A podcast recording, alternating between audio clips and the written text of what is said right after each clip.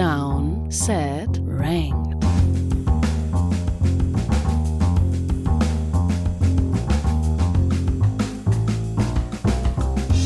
Ihr hört eine neue Folge Downset Talk und zwar eine neue Folge Ranked. Das ist der offizielle NFL-Podcast von RTL und wir ranken heute zum Abschluss unserer kleineren Ranking-Serie Defense-Spieler.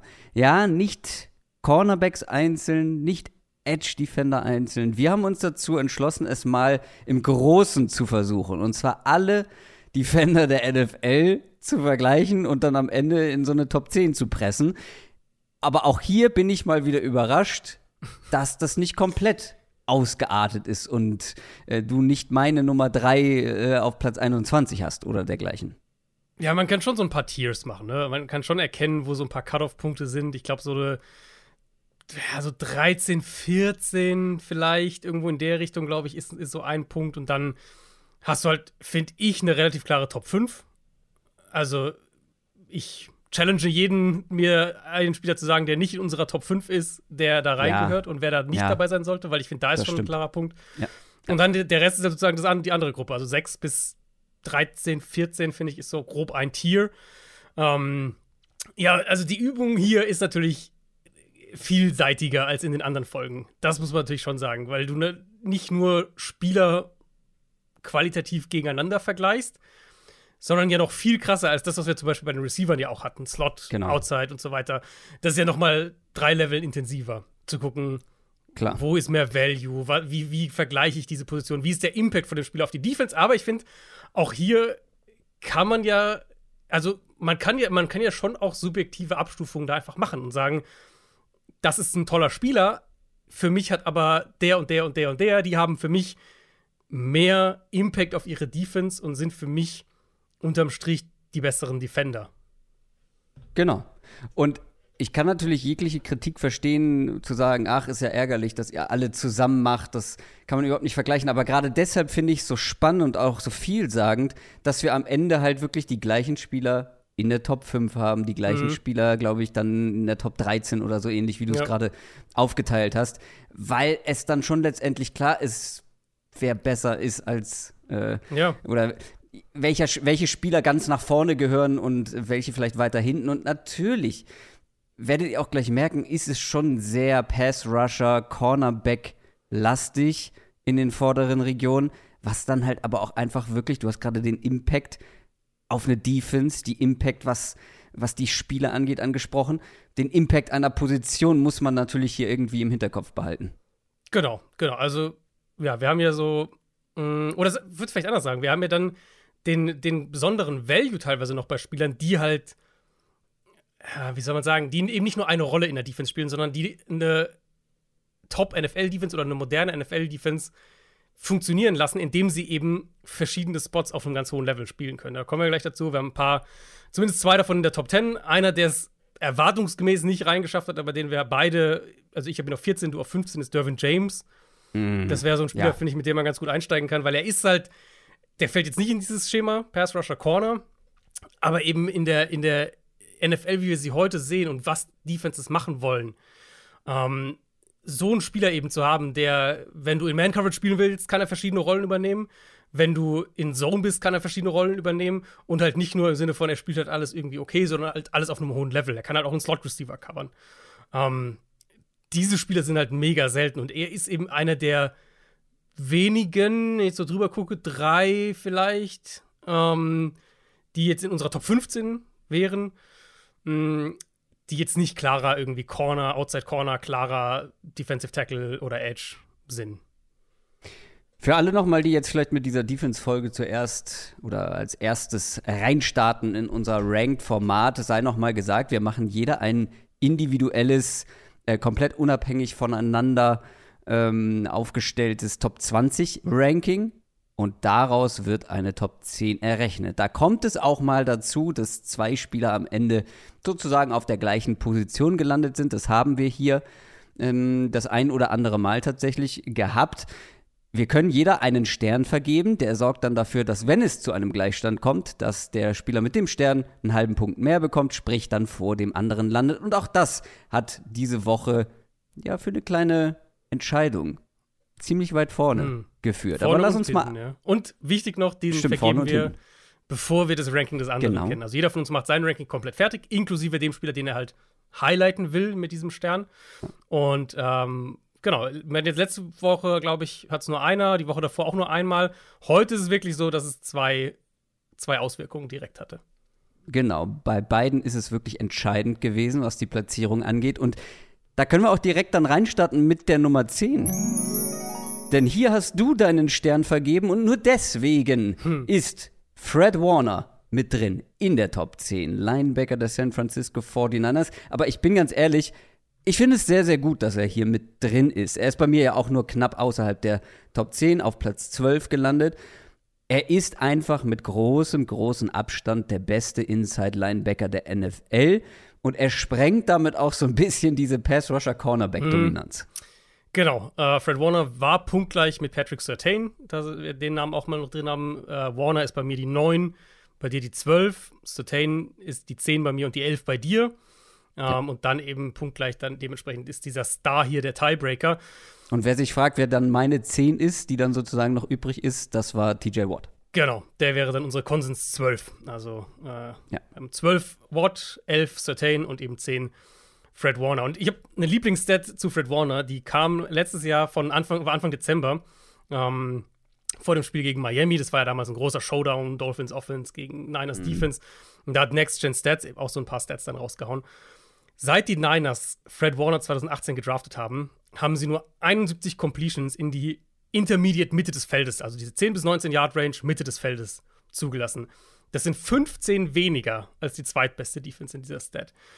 Und es erinnert mich so ein bisschen an diese Stats und diese Heatmaps, die da früher auch immer rumgingen, ähm, zu, der, zu der großen Legion of Boom Zeit mit Earl Thomas. Natürlich ein Level tiefer, aber wo die Seahawks, wenn du diese Heatmaps gesehen hast, Earl Thomas auf dem Feld, Seahawks lassen quasi nichts tief zu. Und wenn er nicht auf dem Feld steht, auf einmal sind sie verwundbar in, in verschiedenen Bereichen des Feldes.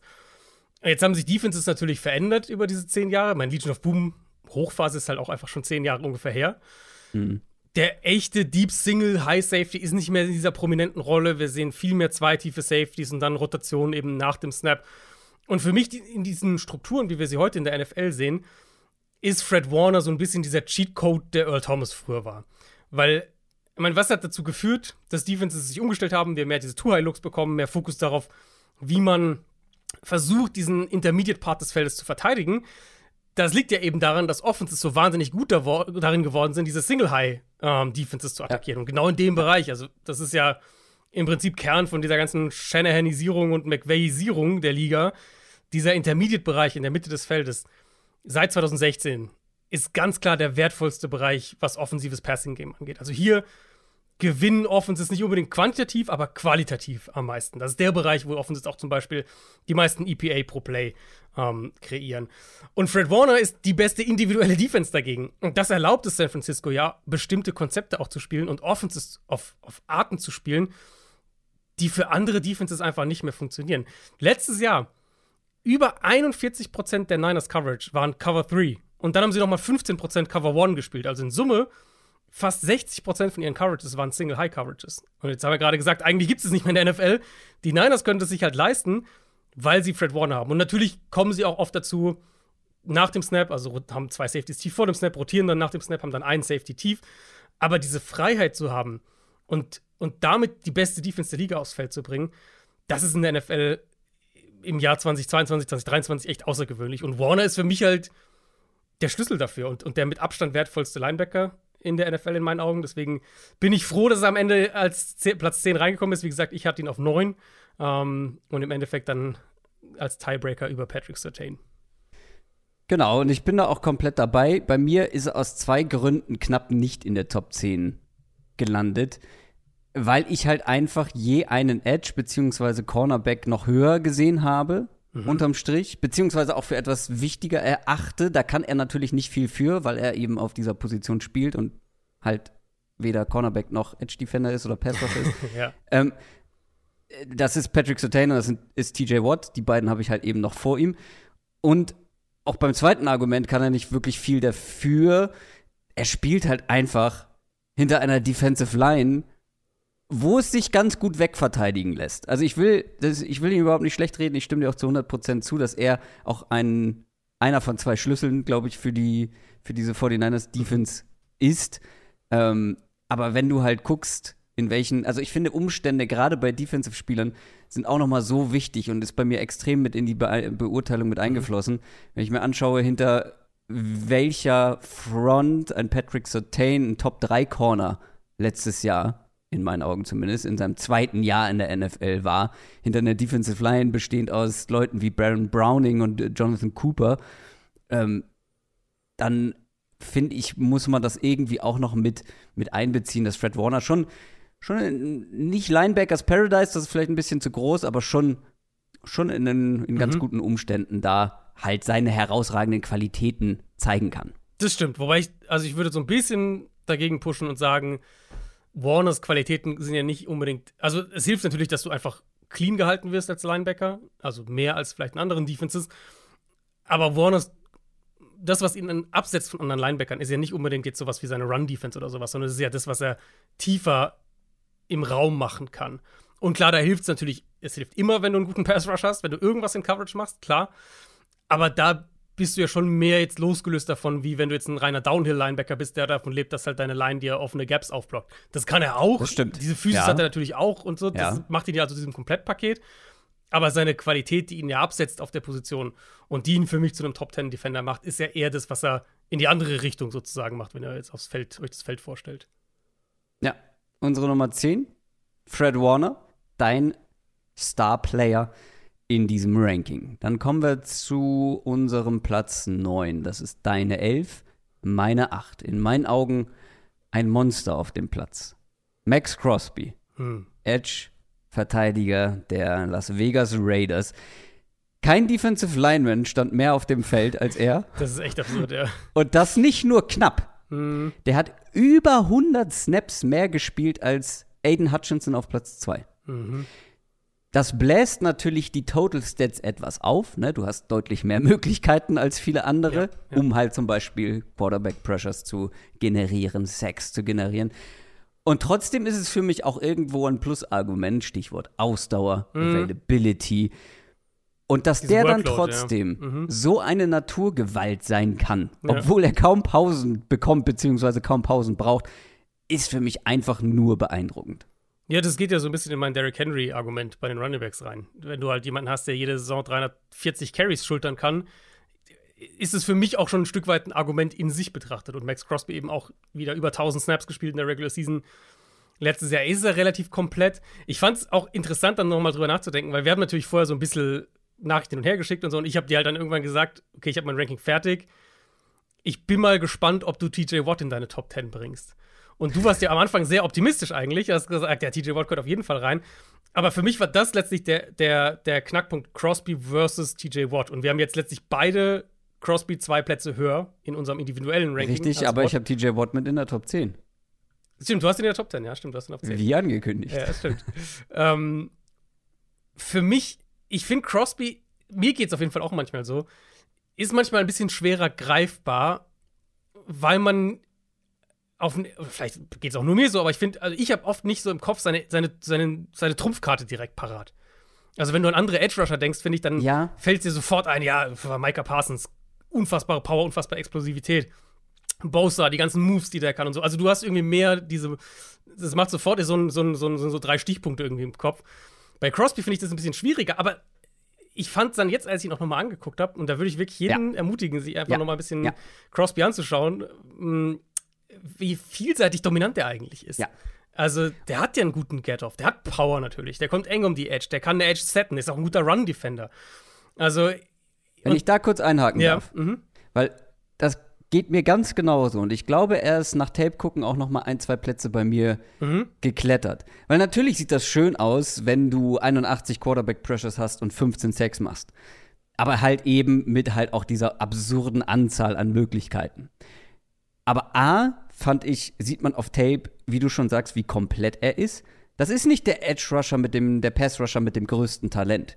Das genau. ist ein unglaublich viel und hart arbeitender Pass Rusher mit absurden ähm, physischen Voraussetzungen. Also wenn man sich anguckt, was der für lange Arme hat, mhm, auch wenn stimmt. du dir direkt im Vergleich so Nick Bosa und Max Crosby zum Beispiel anguckst, das ist schon ein anderer Bodytype dann. Und, weil du gerade Run Defender gesagt hast, das war für mich am Ende auch der, der Tiebreaker Mhm. gegenüber ein, zwei anderen und weswegen er auch bei mir sogar bis auf Platz 8 nach oben gekommen ist. Er ist halt wirklich einer der besten Run-Defender der Liga und damit meine ich nicht nur Edge-Defender.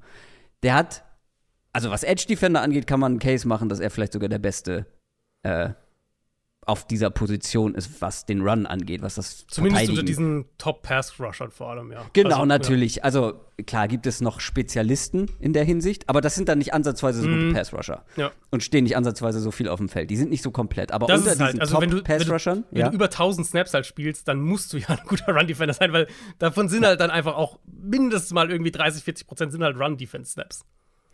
der hat die meisten Run-Play-Tackles Tackles von allen Edge-Defendern. Auch hier natürlich der Volume ein bisschen geschuldet. Aber nicht nur das, er hat halt auch mit Abstand die meisten Tackles for Loss bei Run-Plays, was Edge-Defender angeht. Und dieses Komplettpaket, finde ich, gibt es bei fast Hm. keinem äh, anderen Edge-Defender so in der Form auf diesem Niveau. Mhm. Ja, und ich würde einen Punkt noch anführen, dann haben wir die Max Crosby-Lobeshymne, glaube ich, auch komplett. Die Umstände halt. Also, gerade Ja. wenn du ihn vergleichst jetzt mit einem TJ Watt, und jetzt, also ich will jetzt Watt gar nicht so schlecht reden, weil wir haben ja Watt auch beide irgendwie Top 13 oder sowas. Und der wäre höher, wenn er nicht so ein Down hier gehabt hätte. Wahrscheinlich, ja. Aber gerade finde ich in dem Vergleich zwischen den beiden, was halt für mich so in, am- dieser Borderline Top 10 Range ist, ist halt für mich so der Edge-Vergleich. Habe ich Crosby höher oder habe ich, hab ich Watt höher? Ähm, Watt spielt halt in viel besseren Umständen in diesem Vergleich und Crosby spielt halt in viel schlechteren Umständen. Crosby hat die schlechteren Mitspieler neben sich, hat die schlechtere Secondary hinter sich, spielt in der Front, wo wenig geblitzt wird. Das heißt, er Ja. spielt, er spielt jeden Snap, er bekommt viele Double Teams gegen sich. Wollte ich gerade sagen, gerade im Vergleich Genau. Watt zum Beispiel, der hat auch mehr Double Teams als ein Nick Bosa, zu dem wir später noch Genau, kommen. genau. Ja. Ähm, und dieses Gesamtpaket, ja, finde ich, also macht ihn halt irgendwo zu einem Top, auch wenn ich ihn jetzt natürlich auf 11 hatte. Aber das ist halt dann letztlich die, der Dichte der Qualität hier geschuldet. Aber ich finde es gut im Endeffekt, dass er drin ist, weil das Gesamtpaket ist einfach wahnsinnig stark. Und er ist halt, du hast ja diese, du hast ja ein Edge-Tier an der Spitze. Ich glaube, da spoiler ich jetzt nicht Ja. zu viel, wenn du sagst, das sind Bosa Parsons und, und Miles Garrett. Und dann hast du das zweite Edge-Tier. Und das sind halt Crosby, Watt, ich würde Joey Bosa da mit reinpacken. Ja. Genau, ähm, jemand wie Rashawn Gary kann da reinkommen, wenn er jetzt fit bleibt und, und nochmal so eine Ja, Saison spielt. ja. Das ist so diese nächste Gruppe. Und ich finde es, im Moment ist Crosby halt derjenige, der dieses Tier anführt. ja, da sind wir einer Meinung. Das ist unser Platz 9. Und dann haben wir zwei Spieler auf Platz 7. Ein geteilter siebter Platz. Fangen wir mal ähm, mit dem Cornerback an. Es ist ein Cornerback und es ist ein Defensive Tackle. Der Cornerback ist einer, bei dem habe ich das Gefühl, dass die allgemeine Wahrnehmung ein bisschen off ist mittlerweile. Da höre ich sehr oft, da höre ich sehr oft, ja, er ist nicht mehr der Alte. Er ist nicht mehr so dominant, wie er mal, wie er mal war. Und das mag auch stimmen, weil er halt aber auch der Beste der Liga war über einen längeren Zeitraum. Und er ist trotzdem in meinen Augen immer noch der zweitbeste Cornerback der Liga, und zwar Jalen Ramsey. Ja, der sich jetzt natürlich leider verletzt hat. Also ich, wir wissen jetzt noch nicht genau, wie lange der da irgendwie ausfällt. Das haben wir jetzt hier nicht rein. Das hat bei mir, genau, das hat bei mir jetzt keine Rolle gespielt. Genau, genau. Ähm, ja, ich meine, er hatte letztes Jahr so ein bisschen einen Durchhänger. Also auch nicht nur gemessen an seinem Standard, sondern er hatte einfach ein bisschen den Durchhänger, was sicher auch irgendwo an den Umständen lag, aber er hat sich auch individuell wieder gefangen. Und ich finde gerade bei Ramsey, das ist noch mal so ein Spieler, ähnlich ein bisschen wie die Fred Warner-Kategorie für mich, äh, oder die Derwin James-Kategorie. Natürlich ist Coverage Prio 1 bei Cornerbacks. Wer nicht gut covern kann, der kann kein guter Cornerback sein, ganz einfach. Aber Ramsey ist halt Ramsey ist immer noch ein guter Cover-Corner, aber was ihn jetzt so besonders macht, finde ich, ist eben der Value darüber hinaus. Ja. Und ja. wenn wir jetzt, wenn wir auf, auf, jetzt auf die Cornerbacks schauen, wenn wir auf, auf Sauce Gardner, Patrick Sertain schauen, vielleicht die beiden reinen Cover-Corner, die beiden besten in der NFL aktuell. Die beiden dominantesten Outside-Corner. Ich glaube, das kann man ganz klar so sagen. Deren Rolle ist ja schon recht eindimensional. Also, die spielen halt. Sauce Gardner hat letztes Jahr acht Snaps im Slot gespielt, Patrick Sertain drei von, von seinen 1114 Snaps hat, äh, hat, hat Gardner 935 Outside gespielt, Certain war bei über 1000 von 1104. Jalen Ramsey hat knapp 1100 Snaps gespielt, also gleiche Hausnummer, davon aber halt über 200 im Slot und nochmal über 100 in der Box und nur ein bisschen mehr als 700 Outside. Sein Value für eine Defense liegt maßgeblich darin, dass er im Slot covern kann, in der Box spielen kann und er ja diese Rolle jetzt wirklich eigentlich in der NFL so ein bisschen geprägt hat, was diese Star-Rolle, was ja im Prinzip der Slot auf NFL-Level ist. Im College ist es mehr noch ein eigener Spielertyp, in der NFL ist es der Slot im Prinzip. Und dieser Spielertyp, der halt im Slot covern kann, der aber auch die Physis hat, um als Run-Defender innen spielen zu können, eben nicht nur außen wie reguläre Cornerbacks, sondern innen. Und das ist eben umso mehr vor dem Hintergrund, wie sich defensive Box-Counts verändert haben in der NFL die letzten drei, vier Jahre. Es gibt einfach nicht viele Spieler, die das können und es gibt keinen, der es auf dem Level kann. Und die meisten, ja. die es von der Flexibilität her können, sind dann eher Safeties, die aber halt dann Coverage-Defizite haben. Also denkt an einen Jimmy Ward zum Beispiel, hat das letztes Jahr gespielt. Ähm, also Isaiah Simmons spielt das jetzt mittlerweile seit vergangener Saison für Arizona. Also auch andere Bodytypes ein Stück weit, die aber dann eben in Coverage exposed werden können. Das macht einen Spieler wie Kyle Hamilton übrigens so spannend, der, wenn der nochmal so eine Saison spielt wie letztes Jahr, glaube ich, Richtung Top 15 klettern mhm. wird. Ähm, mhm. Es macht halt auch einen Spieler wie Dervin James so wertvoll. Und was Ramsey dann von diesen Spielern abhebt, ist, dass er halt immer noch ein richtig guter Outside-Corner ist, was dann einfach nochmal einen ganz anderen, ähm, ganz anderen Impact auf eine Defense hat. Also Verletzung ist natürlich mega bitter. Wir haben ja gerade letzte Woche in der Division-Folge über die Dolphins-Defense gesprochen, wo er eine absolute Schlüsselrolle einnehmen soll. Ähm, und er ist halt für mich so ein bisschen, so ein bisschen ist er schon ein Unicorn von dem, was er mittlerweile spielt in der NFL. Es ist witzig, dass du es so formulierst, weil ich habe es mir aufgeschrieben, ähm, dass ich glaube oder mir ziemlich sicher bin, dass was Ramsey an Flexibilität gezeigt hat in den letzten Jahren, das kann niemand anderes auf diesem Niveau in der NFL spielen. Das glaube ich einfach nicht. Ja, ich wüsste ja. nicht wer. Also der Spieler, der, mich, der für mich am nächsten rankommt von, von der Grundidee erstmal her, ist halt Dervin James, aber der ist halt kein Outside Corner. Eben. So. Wenn der noch Outside Corner spielen ja. könnte, wäre er hier in den Top 10. Und was für mich extrem wichtig ist auch, dass es eben ein Spieler ist, der das Ganze auf einem Elite-Level gezeigt hat, aber nicht in einer Defense, die über Jahre hinweg gut war, sondern in mehreren Defenses, mhm. unter mehreren Defensive Coaches, in mehreren Schemes, in verschiedenen Schemes und vor allem in verschiedenen Rollen. Und du hast es eben so am Rande erwähnt, was für ein krasser Run-Defender das ist. Ja. Also ja. einer, wenn nicht der beste Run-Defender auf der Cornerback-Position. Zehn Tackles for Loss bei Run-Plays. Mhm. Zwei Forced Fumbles bei Run-Plays.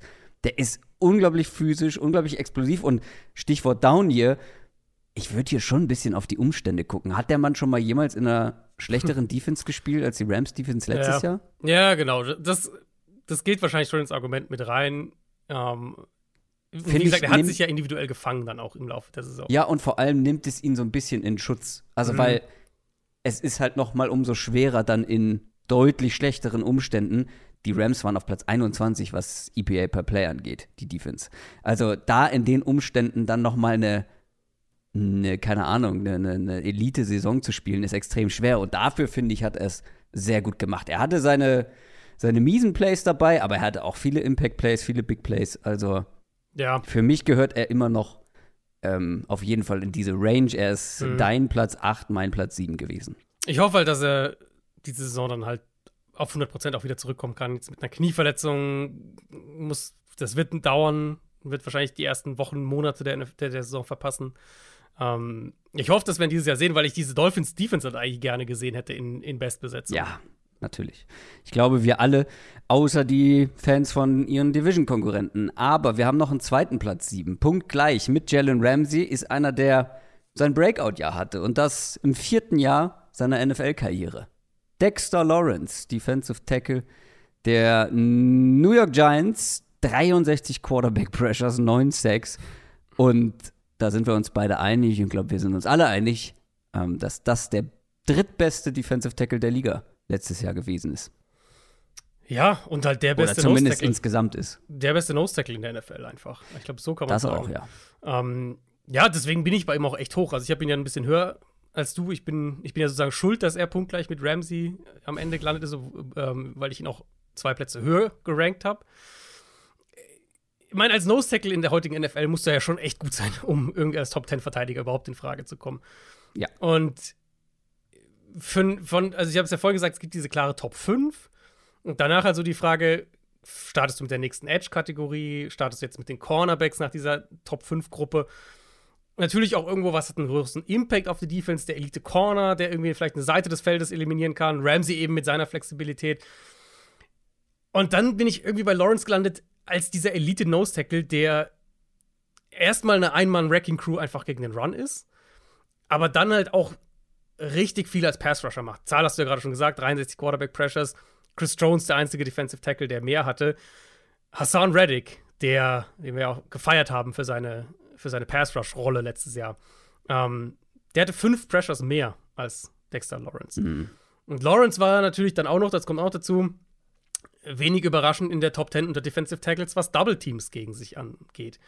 Und für mich ist dieser Spielertyp, der hat in der heutigen NFL einen klaren Bump nach oben in puncto Relevanz bekommen, weil je mehr Defenses einfach mit leichter Box spielen wollen, je mehr wir auch leichtere Linebacker bekommen, mehr Safeties in der Box, Defenses, die mit drei Safeties spielen und, und, und dadurch ihren äh, und einen Linebacker dadurch ersetzen, desto wichtiger werden halt Interior Defensive Linemen, die die Double Teams stoppen können, die den Run stoppen können, die an der Line of Scrimmage individuell gewinnen. Und deswegen geht ja ein Spieler wie Marcy Smith in der ersten Runde im Draft, weil dieser Spielertyp A selten und B immer relevanter wird. Und dann kommst du an diesen Punkt, wenn du dann solche Spiele auf dem Feld hast, dann es gibt ja auch einfach, es gibt ja wirklich dominante Interior Runstopper. Aber dann ist es oft deren Spezialität. Dann hast du so einen Grover Stewart oder einen Shelby Harris, so, so Spieler, die halt gut gegen den Run sind, aber halt auch ein bisschen eindimensional. Und dann kommst du als Defense eben in die Gefahr, dass Offenses das wiederum zu ihrem Vorteil nutzen. Und deswegen, wenn du einen Nose-Tackle hast, der als Pass-Rusher eine, eine echte Bedrohung ist, das ist für mich das ist für mich fast auch so ein bisschen ein Unicorn, weil, also in, ja, auf dem Level ja, sowieso gibt es es gar nicht. Um, ähm, und Lawrence ist halt, also mit weitem Abstand der beste Pass-Rushing Nose Tackle. Top 5 auf jeden Fall unter Pass-Rushing Defensive Tackles generell. Und dann halt einer der absolut besten, wenn nicht der beste gegen den Run. Und das ist für mich in, wieder in diesem Kontext in der heutigen NFL, ähm, hat das einen immensen Value. Und, und deswegen, für mich gehört er ganz klar in die Top 10 rein. Ich meine, da haben wir ihn auch beide ich war ein bisschen positiver als du, weil ich ihn halt auch noch mal für so einen Ausnahmespieler halte. Ja, es ähm, gibt eigentlich nur einen Grund, warum er bei mir nur in Anführungszeichen, ich meine, Nose Tackle in der Top, Top 10, ich habe ihn auf Platz 9, ähm, das ist schon außergewöhnlich, finde ich. Er hat aber auch klassisch, also er hat an der Inside oder Interior Defensive Line hat er schon unterschiedliche Positionen bekleidet, ne? Also Klar. laut Zahlen hat er jetzt nicht Klar. immer Heads up mit dem, äh, mit dem Center nein, nein, nein, gestanden und ja, nur ja, Nose Tackle gespielt. Ähm, das klang jetzt bei dir so, als würde er nur das machen. Nein, nein, ja. Hat schon genau, auch ja. Defensive mhm. Tackle im klassischen Sinne gespielt. Klar. Ähm, der einzige Grund, warum er für mich halt eben nur auf Platz 9 ist, ich will es bestätigt sehen. Ähm, weil es ist ein Spieler, der jetzt vier okay bis gute Jahre hatte und jetzt ein richtig mhm. brutales mhm. Jahr. Mhm. Und das ist für mich ein bisschen was anderes, als wenn wir jetzt von einem Rookie sprechen, der ein brutales erstes Jahr hatte oder ein, ein Second-Year-Spieler wie Patrick Sertain, der dann halt auf dieses Top-Niveau kommt und da auf diesem Elite-Level spielt. Lawrence Sample Size, was gutes, ähm, gutes Defensive Play in der NFL angeht, sind halt vier Jahre und wir haben ein Jahr Top 10 Defense-Spieler Niveau mhm. gesehen. Das will ich dann schon noch bestätigt sehen, weil die Sample Size eben in den vier Jahren davor so groß ist. Weißt du, wie ich meine? Mhm. Also es ist ja, schon ja. noch ein Unterschied, als wenn wir eben diese Sample Size nicht gehabt hätten. Ja, nee, gehe ich mit. Das ist, glaube ich, auch fair. Ich würde halt immer sagen, das haben wir jetzt ein paar Mal gehabt, das Thema die letzten Wochen.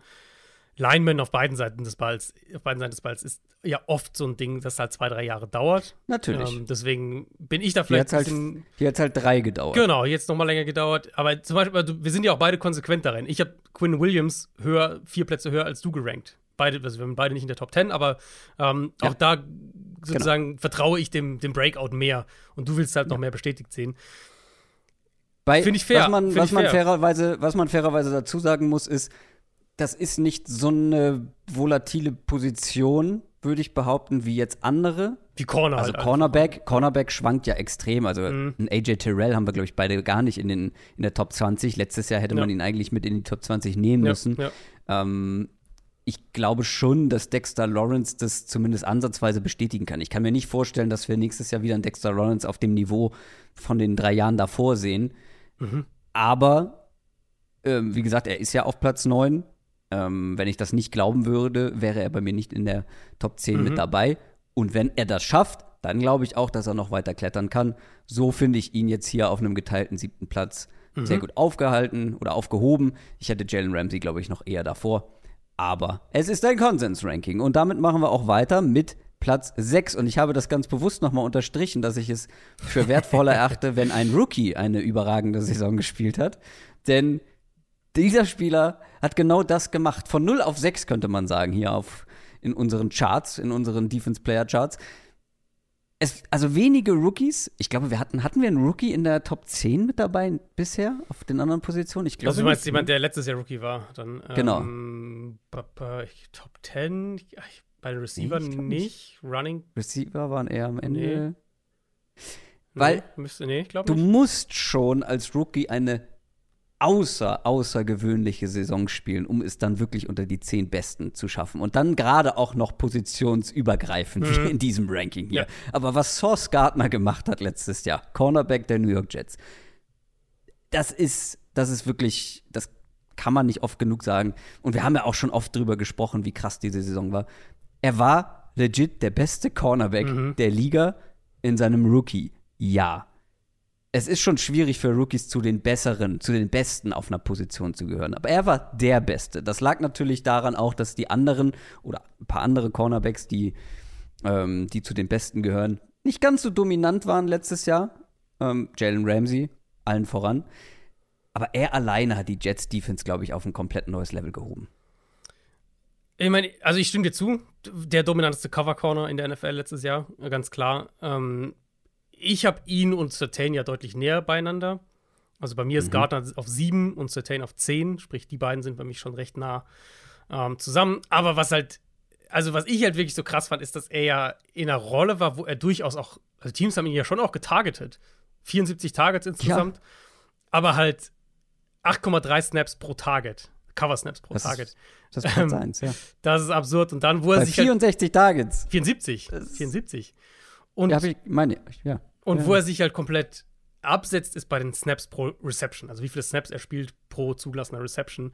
Das waren 18 bei ihm. Ja, das, genau, da ist er Platz 1. Ne? Ich glaube, bei Targets nicht. Targets, äh, glaub, ja, weiß, nee, glaub nicht, aber bei, bei dem ist er Platz 1, weil das ist mit Abstand. Ja, Kein ja, anderer ja. Corner mit mindestens 250 Cover-Snaps war bei über 16,1. Und dann Passer-Rating, Passer-Rating kann man geteilter Meinung sein, aber es ist ja zumindest eine Stat, die man als vergleichendes Stat anwenden kann.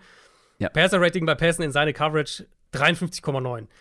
Also nur mal für Schlecht. die Einordnung. Es ist schlecht, genau. Für die Einordnung. Ein Darius Slay, der ja eine richtig gute Saison hatte letztes Jahr. In der Regular Season Passer-Rating bei Pässen in seine Richtung 76,8. Also 20, mehr als 20 Punkte drüber. Patrick Sertain war bei 84. Also sind wir bei 30 Punkten drüber.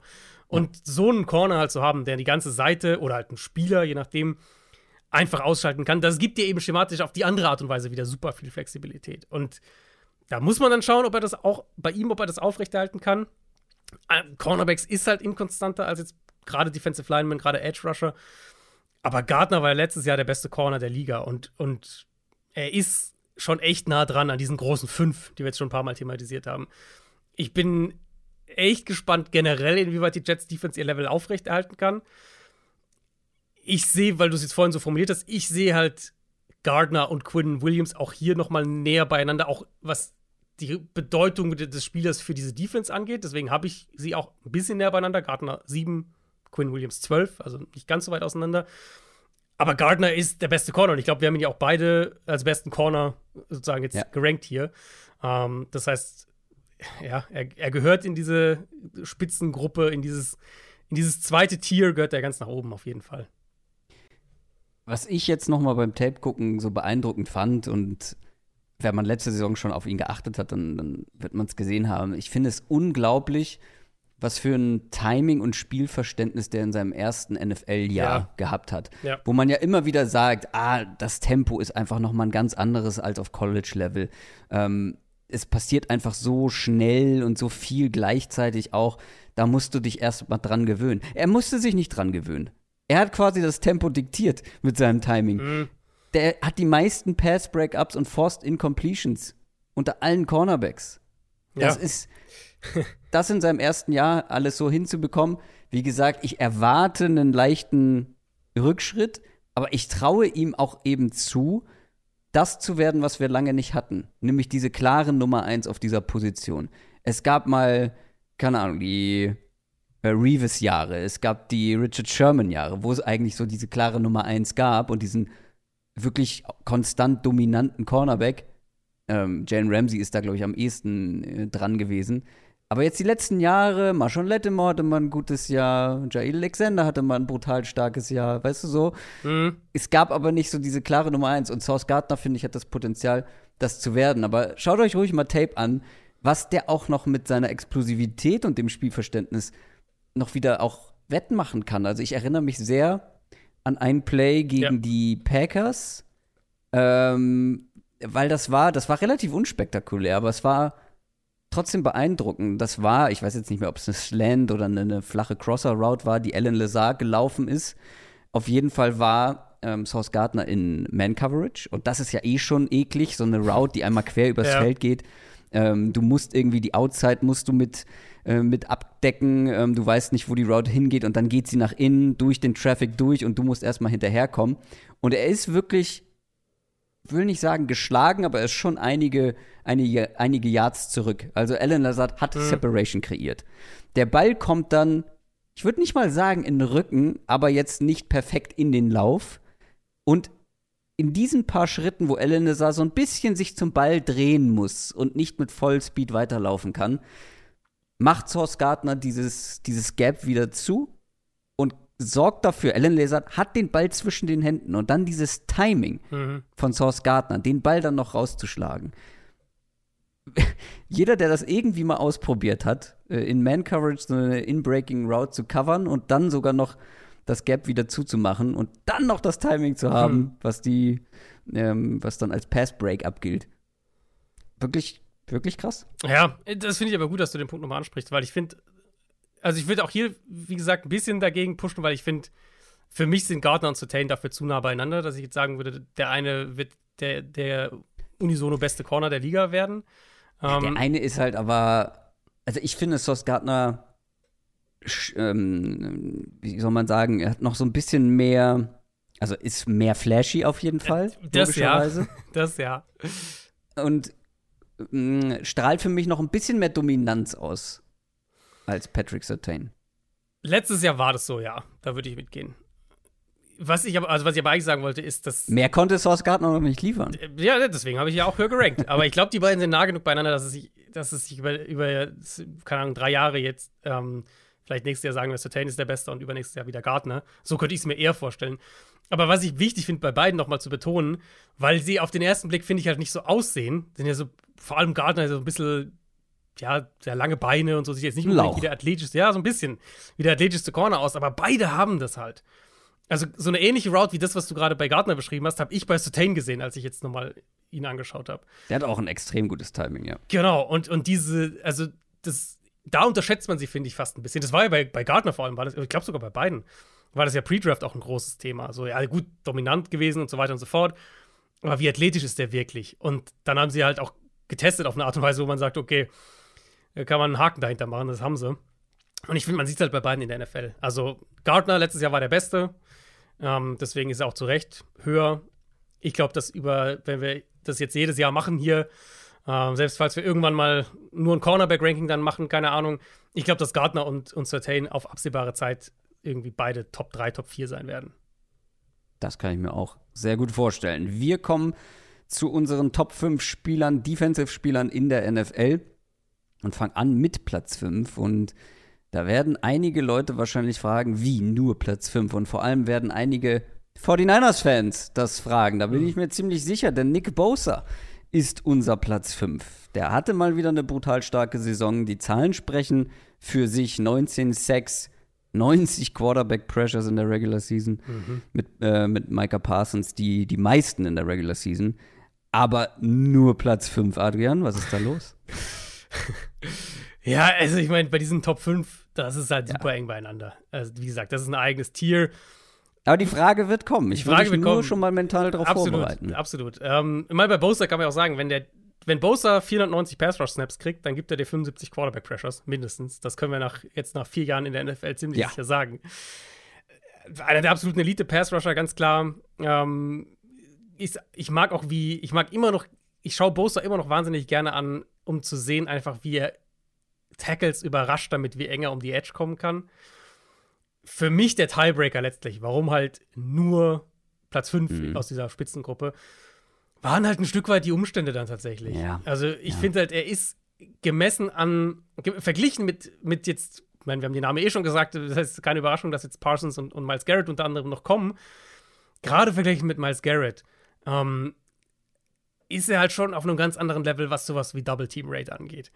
Was die Ganz Aufmerksamkeit, Level, ja. genau, was die Aufmerksamkeit, die, die eine, eine Offense ihm geben kann, angeht. Das ist einfach ein anderes Level. Und da reden wir noch nicht mal davon, was dahinter alles passiert. Ich meine, wir haben Fred Warner hier drin. Das ist das einzige Team äh, mit zwei Spielern hier in unserer Top 10. Also allein die, das, das Talentlevel um ihn herum macht seine Arbeit natürlich leichter. Und das soll nicht seine, seines, seinen Rekord schmälern. Und wie gesagt, er ist ein toller Pass-Rusher. Aber du brauchst halt in dieser Elite-Gruppe, brauchst halt Tiebreaker irgendwo.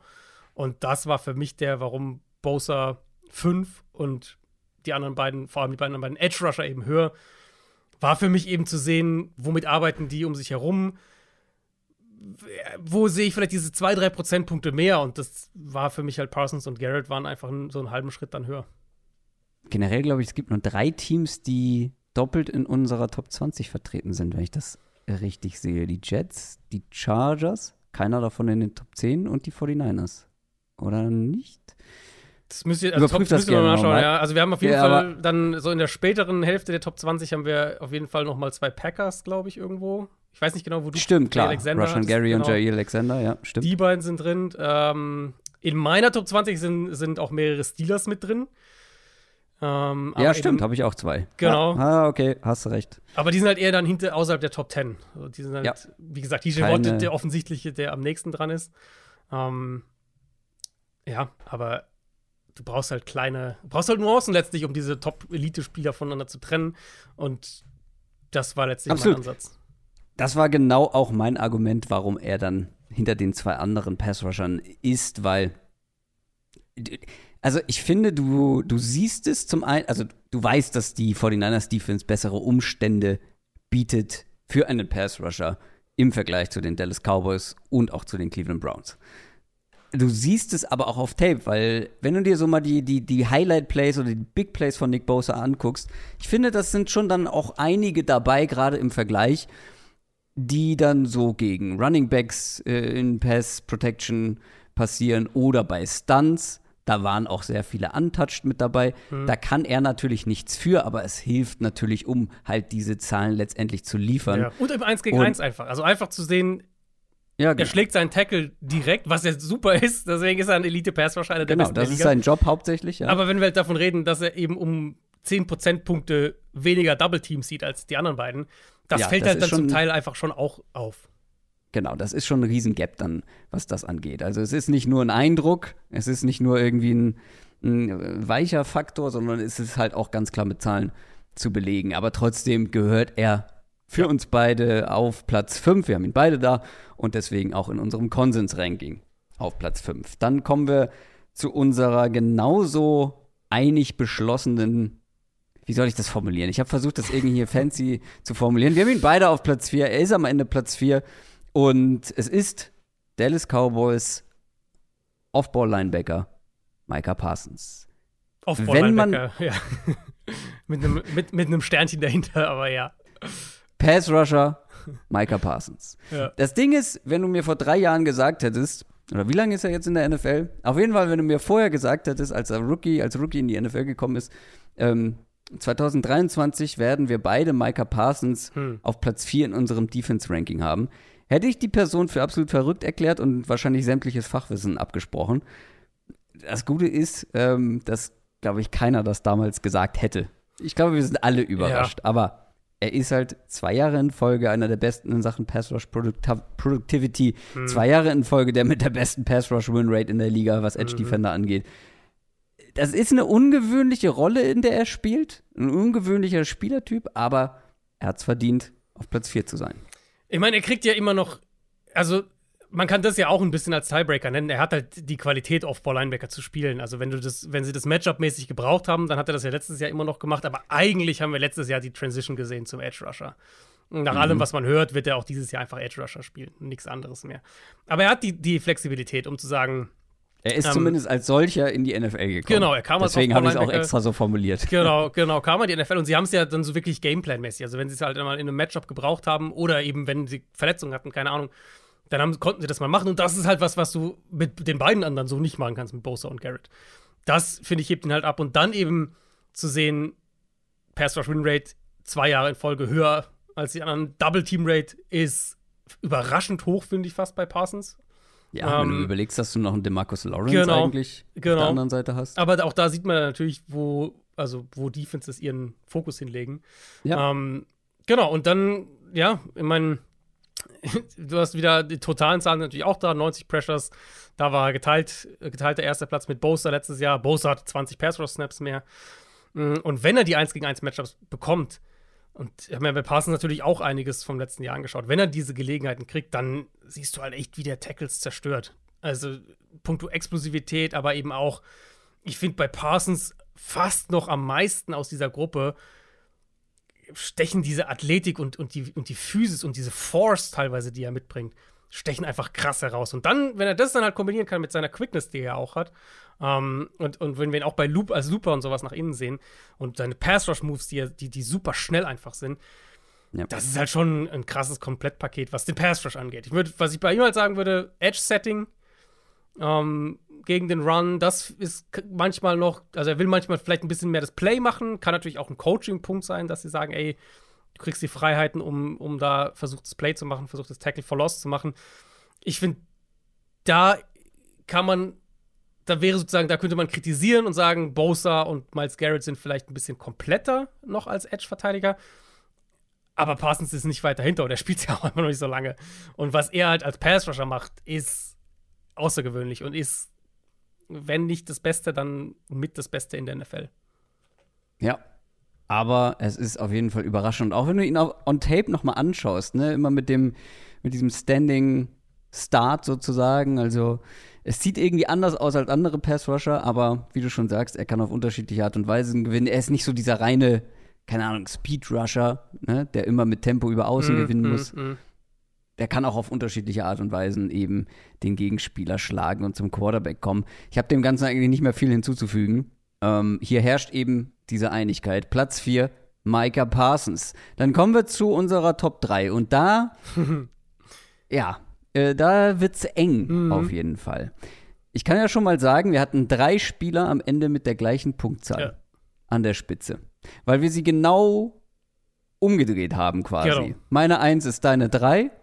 Ähm, dann haben wir eine gemeinsame, einen gemeinsamen Platz 2 und Mhm. meine 3 ist deine 1 gewesen. Genau. Aber ich hatte ja noch meinen Stern in der So Hinterhand, beziehungsweise habe ihn zum Glück vergeben an einen dieser drei, der dann auch unser Platz 1 geworden ist. Und das waren viele Zahlen. Ich, ich werde mal konkreter.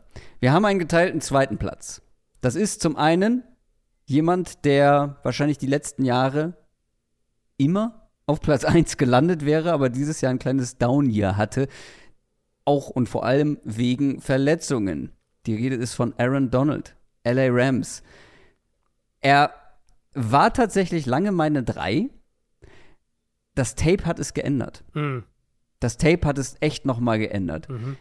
Weil der Typ ist immer noch nach Jahren in der NFL so ultra explosiv, diese Ja. Unwiderstehlichkeit, nenne Ja. ich es mal, in seinen Plays, diese Schnelligkeit seiner Moves. Es gibt für mich eben keinen Anlass zu denken, dass, wenn Aaron Donald nicht fit ist, nicht der Hm. beste Defense-Spieler der Liga sein kann. Ja, und ich habe es ehrlicherweise, also fast genauso ähm, formuliert. Also, du hast ja schon gesagt, bei uns beiden die zwei am Ende gewesen.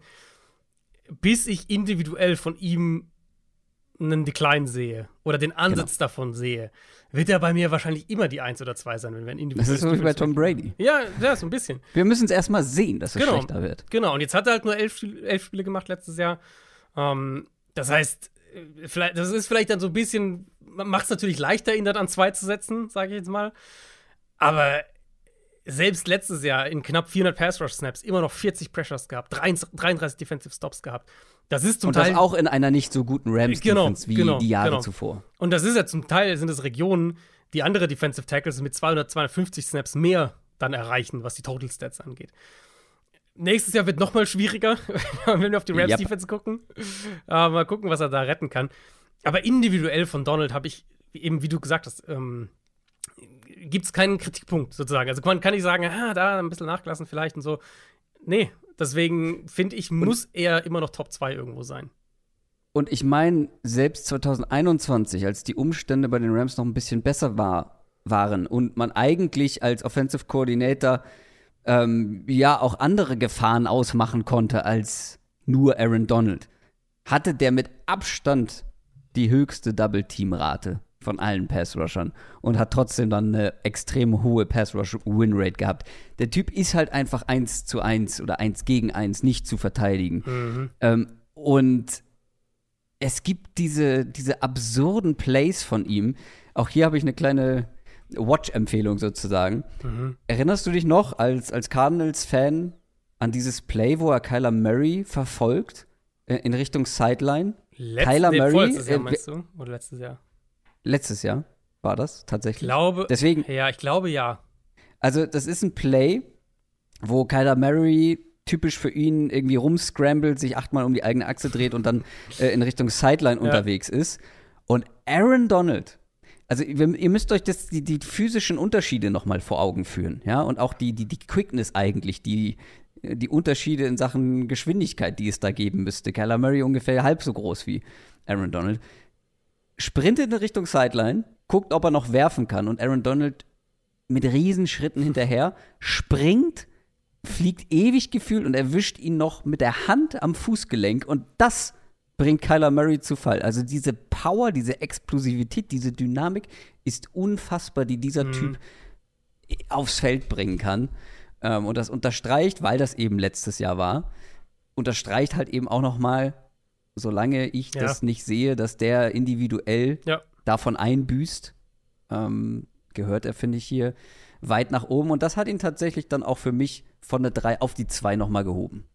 Dadurch gab es diesen ganze, diese ganze Patz Nur durch dieses eine Play ja. natürlich. Nein, durch das Tape, äh, Ja, was ich mir nee, dann noch angeschaut habe. Aber dieses genau. Play bleibt, finde ich, hängen. Ja, und ich finde auch selbst da muss, muss man ein Stück weit sagen, also ich, wie ich es dann gerankt habe, von meiner äh, Perspektive her, ist ja eben Donald nicht ganz an eins, weil dafür hat er nicht genug gezeigt, aber ich finde, du kannst halt bei ja, du kannst halt als Tiebreaker kannst du es halt verwenden für, ähm, ich will jetzt noch nicht spoilern, wenn ich an 1 habe und wenn ich an 3 habe, weil wenn ich der meine 3 ist und deine 1 dementsprechend,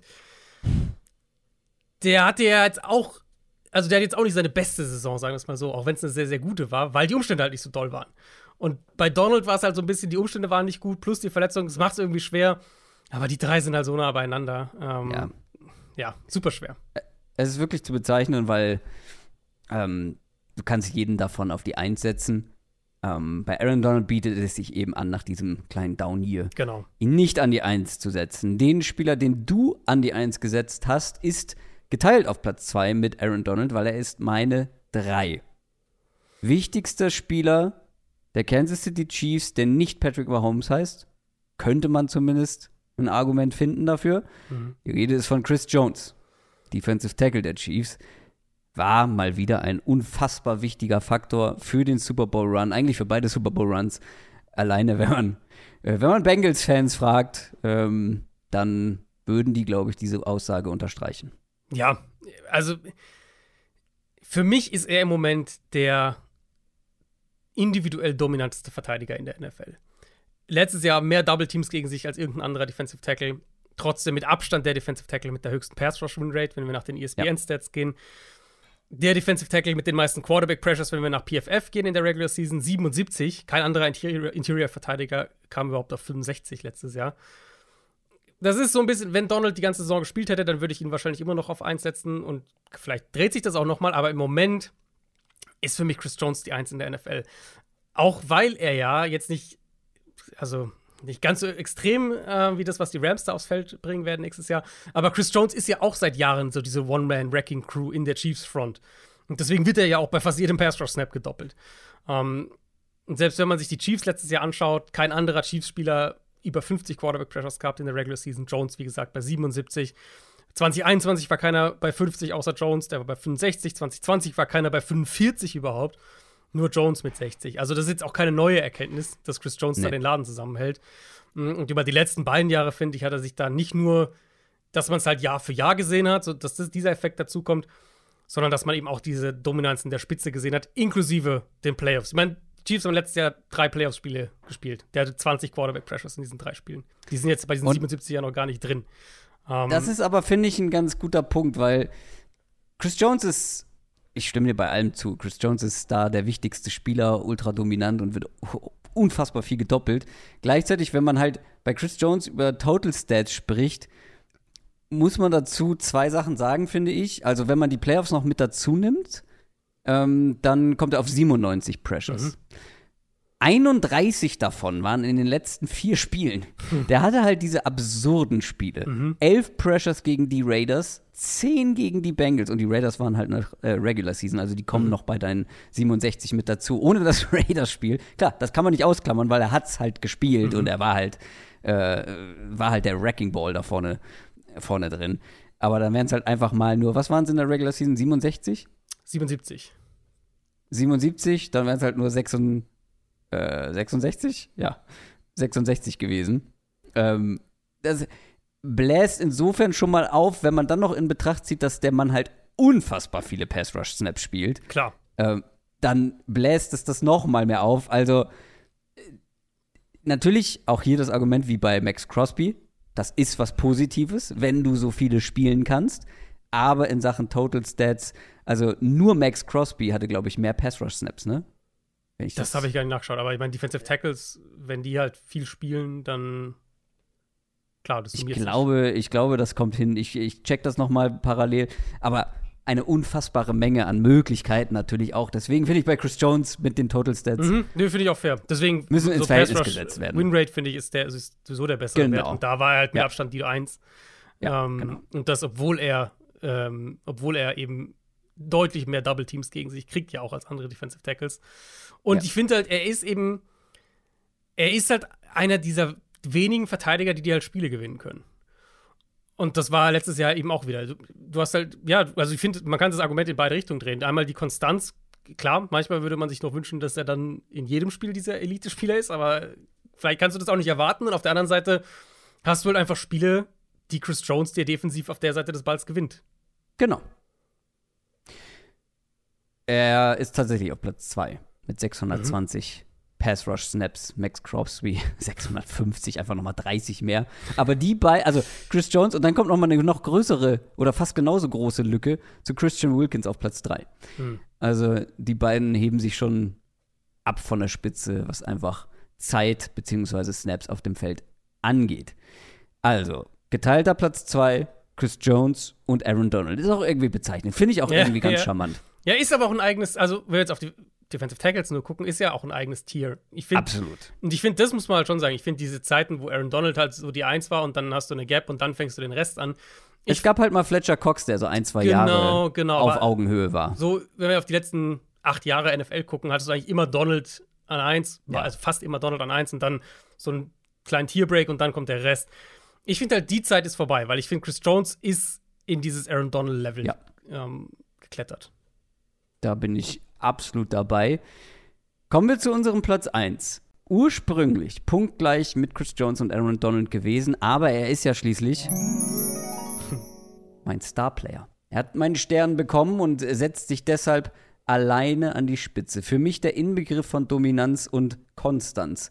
Miles Garrett, Cleveland Browns. Miles Garrett ist halt einfach ein Spieler, der, finde ich, wie kein anderer so konstant auf einem so unglaublich hohen Level spielen kann. Ganz egal, wer um ihn herum spielt, ob die Umstände gut oder schlecht sind. Die letzten zwei Jahre 78 beziehungsweise 73 Quarterback Pressures, 18 Sacks in beiden Jahren. Und das alles zum einen in einer Line, die jetzt nicht die 49ers oder Eagles Line ist. Und zum anderen mit der höchsten Double Team Rate der Liga. Und dabei die höchste, nee, die dritthöchste, sorry, Pass Rush Win Rate, beziehungsweise die zweithöchste letztes Jahr. Niemand hat eine bessere Quote in der Liga, was eben dieses Verhältnis angeht. Double Teams zu Pass Rush Win Rate. Und dazu unterstreicht, finde ich, das Tape das alles nämlich nochmal. Was für ein unfassbar kompletter Spieler das ist. Der kann mit Speed gewinnen, der kann mit Power gewinnen oder halt auch einfach mal mit Technik. Der kann von außen, der kann aber auch mal von innen kommen. Auch hier gibt es Lieblingsplays, die ich euch mit an, an die Hand geben möchte. Sehr gut. Ähm, denn, ah, die habe ich mir tatsächlich mehrfach angeschaut. Weil, wenn ihr euch so Miles Garrett vorstellt, diesen, diesen Mountain, diesen Brocken von Mensch, ultra athletisch. Und dann gibt es ein Play gegen die Bengals. Da spielt er eigentlich eins gegen eins gegen den Left Tackle, aber dann kommt der Running Back noch mit raus, direkt, ohne zu zögern. Sie doppeln ihn also, mal wieder, bauen sich beide vor ihm auf und der macht einfach einen komplett deadly Spin-Move nach innen, der so unfassbar schnell kommt, dass die beide ins Leere steigen und kommt zum Quarterback. Oder ein zweites, was auch nochmal seine Flexibilität unterstreicht und auch seine Agilität. Das gegen die Steelers. Das ist ein Run-Play, was eigentlich komplett von ihm weggeht. Ist eigentlich, glaube ich, ein Outside-Run in die andere Richtung. Najee Harris macht aber einen Cutback, dreht wieder um in Richtung Miles Garrett und steht dann quasi, dann stehen sie sich so Auge um Auge, Open Field. Und das muss ja eigentlich, also wenn ein Running Back One-on-One Open Field gegen einen riesigen Edge-Defender spielt, muss das eigentlich der Running Back gewinnen. Der versucht auch ein, zwei Jukes zu machen, wackelt ein, zweimal. Aber Miles Garrett geht halt diese Wackler mit. Der ist zu agil, Ja. wird überhaupt nicht irgendwie aus der Balance gebracht und macht einen Tackle für ungefähr vier, fünf Yards ähm, Raumverlust aus Steelers Sicht. Das ist, das ist so absurd, finde ich, was man da teilweise on Tape zu sehen bekommt. Das sind so viele Big Plays, die halt super schnell kommen, weil er direkt seinen Gegenspieler schlägt. Oder halt aber auch ganz viele ganz spät im Play, weil er einfach auch drin bleibt, weil er nie aufhört zu arbeiten. Und meine These, um hier meinen Case zu schließen für Miles Garrett als besten Defense-Spieler der NFL, in meinen Augen ist halt kein Verteidiger schwerer zu verteidigen als Miles Garrett. Chris Jones ist da ganz knapp dran. Wie gesagt, die Top 3 haben wir schon mehrfach gesagt. Ist super eng, aber für mich das beste Komplettpaket. Ja, also finde ich, kann man absolut so argumentieren. Ich, für mich die Überlegung war dann zuerst, wie sortiere ich diese drei Edge-Rusher? Äh, Also Parsons, Bosa, Garrett. Und ich fand da, du hast jetzt die Zahlen, glaube ich, gar nicht gesagt gehabt, aber also Garrett, da reden wir bei über 30 Prozent ähm, gedoppelt als Pass-Rusher. Das, die, der einzige Spieler, der dieser Range war unter Edge-Rushern, war Aiden Hutchinson eben. Und Hutchinson, also stellt euch einfach, stellt euch mal als Garrett in der Lions Defensive Line vor, weil über die hat man gefühlt mehr gesprochen letztes Jahr, weil die Lions relevanter waren als die Browns. Wie schlecht diese Gruppe eigentlich war halt, außer Hutchinson. Defenses haben Miles Garrett so gespielt, wie sie Aiden Hutchinson gespielt haben, von der Aufmerksamkeit her. Weil es halt der einzige Spieler war, vor dem sie Angst hatten in dieser Gruppe. Ja. Einfach mal für die Einordnung. Nick Bosa war bei nicht mal 20 Prozent, Crosby war bei, bei ein bisschen über 20, ähm, TJ Watt war bei nicht mal 15 Prozent. Und mal so, immer diese, die Steelers und die Dolphins Edge Rusher, die waren beide ähm, so in der 15 und knapp darunter, weil eben diese Defenses viel blitzen und mehr Qualität in dieser Line ist. Garrett eben ganz, ganz vorne in der Liga. Und äh, ich glaube, du hattest erst zwei oder drei gesagt, aber es sind meines, also wie ich es gesehen habe, sind es zwei Edge Rusher, die eine höhere Pass-Rush-Win-Rate hatten als er mit Parsons dritt- und, und Reddick. Dritthöchste, genau, Genau. ich habe korrigiert. Genau, genau, genau. Dritthöchste. Und letztes Jahr war es die zweithöchste. 21 meinst du, ja. Mhm. Genau. Ähm, ja, genau, stimmt, das Jahr davor. Genau, 22 war es- Platz 3 und eben beide, also Parsons und Reddick eben spielen ja in, in ganz anderen Fronts und bei Reddick ist die Rolle ja nochmal eine völlig andere. Also das Ja. kann man ja kaum vergleichen so. Zu sehen, wie Garrett in dieser Line trotzdem so eine Einmannshow sein kann. Ähm, ich meine, Physis, Athletik und so, da müssen wir nicht groß drüber sprechen, hast du auch alles schon gesagt, wissen wir auch bei ihm. Es ist halt für mich dieses Top 5 Tier, was die dominantesten Defender in der NFL angeht. Mit Bosa, Ja. Parsons, Jones, Donald und Garrett. Und ich habe Garrett auch eben wegen dem, was er in diesen, in diesen Umständen in Cleveland gezeigt hat. Und zu sehen, dass er halt dominanter teilweise noch war als Bosa oder, oder wenn wir bei, diesen, bei dieser Edge-Gruppe sind, als Crosby, als Watt. Obwohl er eben eine viel, viel schwierigere Aufgabe hat im Vergleich. Ja. Das ist halt schon echt, echt eindrucksvoll. Und mein, das, das, das ein Gegenargument wäre halt zu sagen, die Browns Front war halt absoluter Crap letztes Jahr, also auf die Front insgesamt betrachtet. Hätte Garrett dann nicht noch einen größeren Impact haben können. Aber ich, das ist für mich eher noch ein Hinweis darauf, wie schlecht die Front letztes Jahr um ihn herum besetzt war. Und ich glaube, das wird dieses Jahr deutlich anders sein. Sie haben investiert, sehr viel investiert in diese Front und sie haben einen neuen Defensive Coordinator. Ich glaube, das wird anders aussehen. Und ich glaube, dann wird Garrett auch eine Saison spielen, wo das nicht kontrovers ist, ihn an, an, an eins und vor allem auch ähm, an eins aus dieser Edge-Gruppe zu setzen. Also in meinen Augen ist es äh, auch jetzt schon nicht kontrovers. Ja, aber das wird, ähm. also ich glaube, also Garrett ist halt so der typische Spieler, wo ich glaube, Fans von anderen Teams oder die vielleicht einen anderen Fokus auf die NFL haben, die Browns waren halt nicht relevant letztes Jahr und die Defense war ziemlich schlecht sogar. Ja. Ich glaube, der erste Instinkt wird schon eher sein, Bosa und Parsons über Garrett zu setzen, wenn man jetzt rankt. Wahrscheinlich schon, aber nicht nur die Zahlen, sondern ich finde auch, das Tape spricht halt eine, eine ganz klare Sprache. Um, um euch das noch mal, um euch noch mal so einen kleinen Fun Fact mit an die Hand zu geben, ähm, so einen hypothetischen Fun Fact: Wenn Miles Garrett so viele Pass Rush Snaps spielen würde, wie Chris Jones es zum Beispiel gemacht hat letztes Jahr, inklusive Playoffs, wenn die Browns tatsächlich einen Super Bowl Run hinlegen sollten und er dann so viele Snaps spielt, dann würde er mit seiner ähm, mit seiner Statistik ähm, würde er bei 110 Pressures landen und äh, 27 Sacks.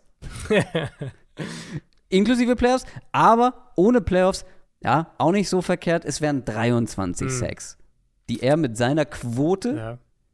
hinlegen würde, wenn er noch mehr Pass Rush Snaps spielen würde, spielen könnte. Ist natürlich immer die Frage, woran hat das gelegen? woran hat es gelegen? Äh, hat er so wenige gespielt, weil er nicht die Power und nicht die Ausdauer hat, um noch mehr zu spielen? Äh, stand die Browns Defense immer nur so kurz auf dem Feld, weil sie immer so schnell geschlagen wurde? Das ist natürlich schwierig zu beurteilen, aber wenn der so viel spielen würde, könnten die Zahlen auch noch mal besser aussehen, wenn er seine Effizienz natürlich beibehalten würde. Ja, weniger Pass-Rush-Snaps wahrscheinlich halt auch einfach, weil ähm, also du kriegst ja mehr Pass-Rush-Snaps, wenn der Gegner den Ball werfen muss. Und wenn Stimmt, der Gegner natürlich. führt, dann muss er den Ball nicht so viel werfen. Eben, deswegen halt auch gerade bei den, bei den Chiefs. Ja. Ähm, ja. Bei den Raiders trifft das halt nicht ganz so zu. Ja, gut, ja. bei Crosby ist es halt ein absurdes Gesamtvolumen einfach an, an, ja. an, an Defense-Snaps, nicht nur an Pass-Rush-Snaps. Das stimmt, ja. Ja, ich, also Garrett ist für mich auch, ich meine, wir haben noch ein paar Wochen hin und so, aber Garrett ist, glaube ich, ein ganz heißer Kandidat für den Defensive Player of the Year nächstes Jahr. Einfach zu sehen, wie sich diese Defense verändert. Wir werden noch über die Division natürlich auch sprechen, ähm, wie die Defense sich auch schematisch wahrscheinlich verändert und was er plötzlich um sich herum hat in einer, in einer, in einer Unit, die letztes Jahr fast nichts hatte, ehrlicherweise. Also für, für mich schon, ich glaube, wenn ich jetzt eine Top 3 heute, so eine Shortlist Top 3 für Defensive Player ähm, für kommende Saison machen würde, ist er safe drauf. Und gut möglich, dass er im Moment auch meine Eins wäre. Ja. Er ist unser Nummer 1 Defense-Spieler der NFL, dank meines Sterns, den ich vergeben habe.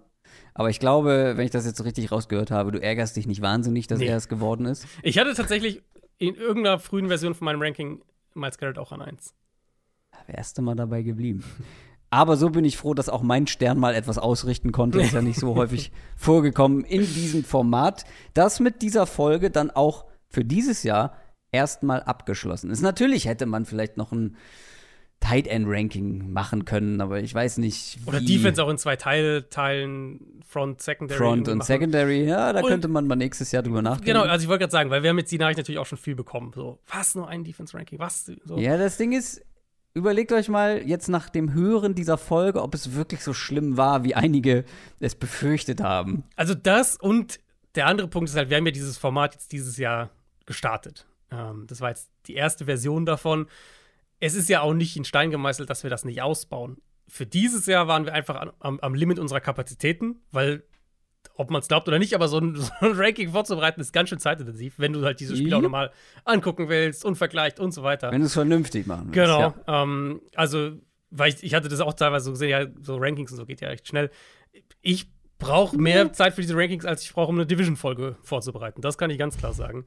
Ähm, und wenn wir nächstes Jahr andere nochmal vielleicht das von, was weiß ich, von der Aufteilung her anders hinkriegen, von den Möglichkeiten her sagen, ey, jetzt haben wir nochmal diese, diese Zeit, jetzt können wir das machen dann gibt es vielleicht auch ein fünftes Ranking oder sechstes Ranking, keine Ahnung. Ähm, aber ich fand für dieses Jahr jetzt diese vier Folgen zu haben, war ein super, super Überblick und, und für uns auch ein, ein super, ähm, glaube ich, nochmal ein anderer Blickwinkel drauf auf die Spieler, bevor wir dann nächstes Jahr dann wieder mehr, äh, oder nächsten Wochen, nächsten Monaten dann wieder mehr äh, über Teams und über Matchups und so weiter sprechen. Einfach nochmal so einen anderen Blick auf die Spieler zu bekommen. Also mir hat es auch selber wahnsinnig geholfen, mich dazu Ja. zu zwingen, sozusagen, diese Spieler nochmal anzugucken. Und es hat tatsächlich in der Vorbereitung auch noch mal die Vorfreude auf die Mhm. neue Saison bei mir gesteigert, weil Ja. normalerweise ist Ende Juli, oder wir haben ja äh, Anfang Juli damit angefangen, mehr oder weniger, Mhm.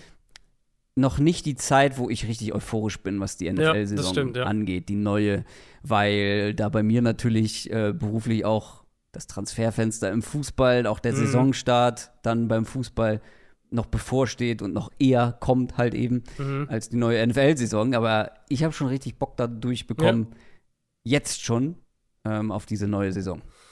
Was glaubst du, um vielleicht das rund zu machen, was glaubst du, könnte sich ändern nächstes Jahr in unserem Defense-Ranking? Falls wir wieder nochmal ein Defense-Ranking machen. Weil ich habe so ein, zwei Punkte. Ähm, ich bin mir sicher. Also ich kann mir ja. Ja, ich kann mir vorstellen, dass Jalen Ramsey vielleicht sogar noch ein bisschen abrutscht. Mhm. ähm, also, wenn er wegen- nicht spielt, Also, klar. er erst ja. nicht spielt und dann in schlechten Umständen Ja. noch mal wieder ran muss, in noch schlechteren wahrscheinlich. Deswegen könnte ich mir auch vorstellen, dass es eine klarere, eine klarere Unterscheidung auch zwischen Chris Jones und Aaron Donald zum Beispiel geben würde, aus, den, Mhm. aus ähnlichen Gründen. Mhm. Ähm, und dann bin ich halt sehr auf diese jungen Cornerbacks gespannt mit ähm, Sauce Gardner und Patrick Surtain, wie, Ja. die, wie die sich entwickeln. Da Ja. kann ich mir in beide Richtungen was vorstellen. Und ich habe einen Blick auf ähm, TJ Watt. Ja. Ob er nach seinem Down-Year wieder vielleicht ein bisschen dominanter werden kann, weil dann ist er für mich halt auch ein sicherer Kandidat für die Top 10. Ja, Steelers wären so ein Punkt gewesen generell, weil ich bin mir sicher, ich glaube, wenn, wenn eine Fanbase heute gefrustet aus dieser Folge geht, sind es wahrscheinlich die Steelers, weil keiner Top 10, Top 12 irgendwie dabei war. Ähm, und, beziehungsweise Watt wäre ja unsere Konsens Top 12 gewesen. Und ich aber halt sage, ich, Steelers sind neben San Francisco, wenn wir jetzt, wenn wir es jetzt mal erweitern würden und sagen würden, wir würden eine Top 25 ranken, wäre Pittsburgh das einzige Team, das drei Spieler drin hat. Aber halt alle drei für mich zwischen 13 und 24, glaube ich, hätte ich die drei gehabt. Ja. Ähm, was natürlich irgendwo auch wieder für, für eine andere Form von Qualität steht, eben so mehrere solche Borderline-Elite-Top-Spieler in, in der Defense zu haben, hat natürlich wieder ganz andere Qualitäten. Und was ich super spannend fand, und ich glaube, die ging es auch so. Nee, du hattest, äh, glaube ich, einen drin. Ich habe keinen Eagles-Verteidiger in meiner Top 20. Du hast Sound Reddick, glaube ich, noch ganz am Ende 19. Ganz knapp drin, ja. Auf 19, glaube ich. ich habe ihn, genau, ich habe ihn knapp, knapp außerhalb. Ähm, das fand ich eigentlich spannend, weil wir ja eigentlich letztes Jahr sehr, sehr viel drüber gesprochen haben, wie talentiert diese Defense ist. Aber halt überall Insgesamt. Eben, genau, überall Ja. halt so gut bis sehr gut. Jetzt Hargrave äh, haben sie verloren. Der war bei mir in der Top 20. Das heißt, das wäre dann so einer noch gewesen. Aber da schaue ich vor allem drauf auf die jungen Defensive Tackles. Ob sich da, oder sagen wir auf die jungen Defensive Linemen, ob sich da ein, zwei Leute in den Vordergrund spielen können, dass wir über die nächstes Jahr dann noch mehr reden. Und ich wusste überhaupt nicht, was ich mit Darius Slay machen sollte, weil der hat eine Ja. brutal starke Saison Ja, gespielt. genau. Aber es hat am Ende nicht ganz gereicht, um bei mir dann in die Top 20 zu kommen. Ging mir aus. Also Slay wäre für mich so eine Frage, wenn wir auf die Position schauen, Slay oder Jay Alexander. Top 20. Also Jay Alexander und Rashawn Gary sind mal 19 und 20, die sind ganz am Ende noch drin. Und Slay war für mich dann halt eher so knapp dahinter. Jair Alexander war für mich klar drin. Du hast ihn echt ein paar Plätze ich, höher. ja. Mhm. Ja, deutlich her. Ich glaube, er war sogar bei mir in der Top 15 ähm, am Ende mit drin. Ähm, weil, wenn der seine letzte Saison nochmal bestätigen kann Mhm. und wir haben von der Defense viel erwartet und wenig bekommen und er sah trotzdem, ich glaube, ich glaube, man kann sagen, er war der beste Spieler in dieser Defense. Ich würde sagen, Ähm, Gary war es, bis er sich halt verletzt hat. Und dann, Ja, gut, aber viel gespielt hat er nicht, oder? Doch, halbe Saison, glaube ich. Halbe Saison sogar. Ich dachte, er wäre in der ersten Acht- Saisonhälfte. Acht Spiele, irgendwie sowas hat er gespielt. Acht, neun Spiele, glaube ich. Ja. Und wenn ich halt daran denke, dass J. Alexander halt vorher derjenige war, der mit Verletzungen Mhm. zu kämpfen hatte und ich glaube 2021 ja wenig gespielt hat, Mhm. wenn der das halt nochmal bestätigen kann und davon gehe ich irgendwie aus, weil ich die Defense nicht nochmal so schlecht erwarte, Ja. dann äh, finde ich, gehört er auch safe in die Top 15. Mhm. Aber Ja, Cornerbacks sind halt super, also das kann echt schwanken. Total. Ne? Und deswegen, total. Und, und dann ist halt so die andere Frage noch für mich, kriegen wir, äh, kriegen wir irgendwie noch mehr Safeties unter? Also wir haben ja jetzt, wenn man jetzt drauf schaut, unsere, unsere Top 10, also wir haben halt so ein paar Hybride von jetzt von ihrem Aufgabenfeld her mit Fred Warner und Ramsey und so, aber Derwin James wäre unser höchst gerankter reiner Safety, also echter Safety. Den haben wir, den haben wir ja sogar auf Platz 14. Genau, der ist 14. Der ist 14, genau. Aber jemand wie Minka Fitzpatrick, der eigentlich für mm. mich da auch mm. mit reingehört. Ähm, aber es ist halt schwer, dann das so zu ranken, wenn du halt alle Defense-Spieler in eine Folge machst. Das äh, ist halt einfach die Qualität, die da ja. ja, positionsübergreifend da ist. Wenn wir ein Secondary-Ranking, falls wir das nächstes Jahr so aufteilen sollten, dann wären, glaube ich, solche Spieler wie James und Fitzpatrick für mich auch ganz klar dann hinter ja. dieser Elite-Corner-Gruppe wären die dann halt die nächsten. Dann wären sie auf jeden Fall in der Top 10. In der Top 10 Defense-Spieler sind sie am Ende nicht gelandet. Feedback, wie immer gerne überall da, wo es geht. Das war erstmal unsere letzte Folge Ranked für dieses Jahr. Wir hören uns dann natürlich aber mit jeder Menge Content schon bald wieder. Am Donnerstag gibt es eine neue Division Preview. Es wird in den nächsten Wochen die ein oder andere Bonusfolge geben bei Patreon. Ähm, allen voran College Update mhm. kommt wieder. College Previews. Genau. Und wir sprechen natürlich auch über Fantasy Football, denn die Fantasy Football Saison, ja, die läuft jetzt so mhm. langsam heiß. Ja. Die, die ersten Redraft Drafts ähm, sind, schon, sind schon am Start und das werden nicht weniger bis zum Start der NFL-Saison. Das soll es aber für heute gewesen sein. Wir hören uns am Donnerstag. Macht's gut. Tschüss. Ciao, ciao.